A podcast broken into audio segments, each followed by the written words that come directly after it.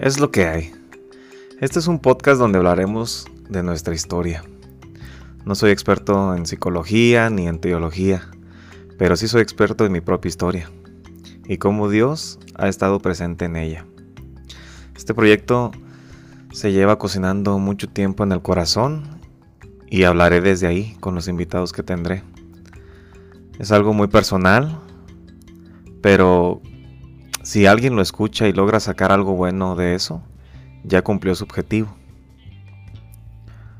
Es algo muy sencillo, es algo donde hablaré de lo que he vivido, eh, las cosas buenas que he sacado y en dónde me he equivocado.